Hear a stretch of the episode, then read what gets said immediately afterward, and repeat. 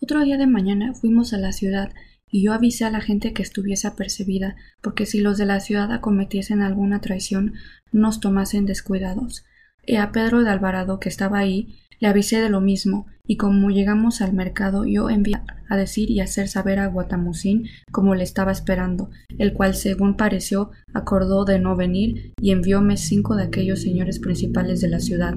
cuyos nombres, porque no hacen mucho al caso, no digo aquí. Los cuales llegados dijeron que su señor me enviaba a rogar con ellos que le perdonase porque no venía, que tenía mucho miedo de parecer ante mí, y también estaba malo y que ellos estaban ahí, que viese lo que mandaba, que ellos lo harían, y aunque el señor no vino, holgamos mucho que aquellos principales viniesen, porque parecía que era camino de dar presto conclusión a todo el negocio.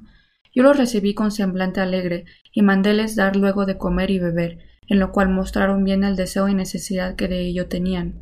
Después de haber comido, díjeles que hablasen a su señor y que no tuviese temor ninguno, y que le prometía que aunque ante mí viniese, que no le sería hecho enojo alguno, ni sería detenido, porque sin su presencia ninguna cosa se podía dar buen asiento ni concierto.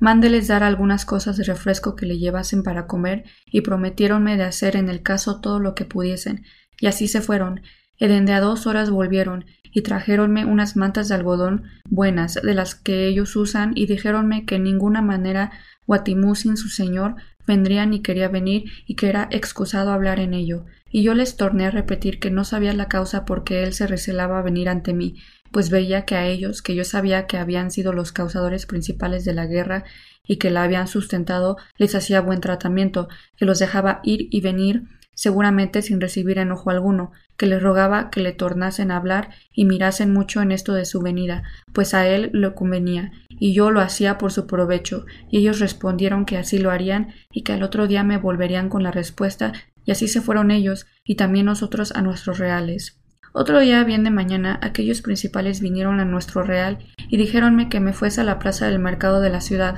porque su señor me quería ir a hablar ahí, y yo, creyendo que fuera así, cabalgué y tomamos nuestro camino, y estúvele esperando donde quedaba concertado más de tres o cuatro horas, y nunca quiso venir ni parecer ante mí. Y como yo vi la burla y que era ya tarde y que ni los otros mensajeros ni el señor venían, envié a llamar a los indios nuestros amigos, que habían quedado a la entrada de la ciudad, casi una legua de donde estábamos, a los cuales yo había mandado que no pasasen de ahí porque los de la ciudad me habían pedido que para hablar en las paces no estuviese ninguno de ellos dentro, y ellos no se tardaron, ni tampoco los del Real de Alvarado, y como llegaron comenzamos a combatir unas albarradas y calles de agua que tenían, que ya no les quedaba otra mayor fuerza, y entrámosles, así nosotros como nuestros amigos todo lo que quisimos.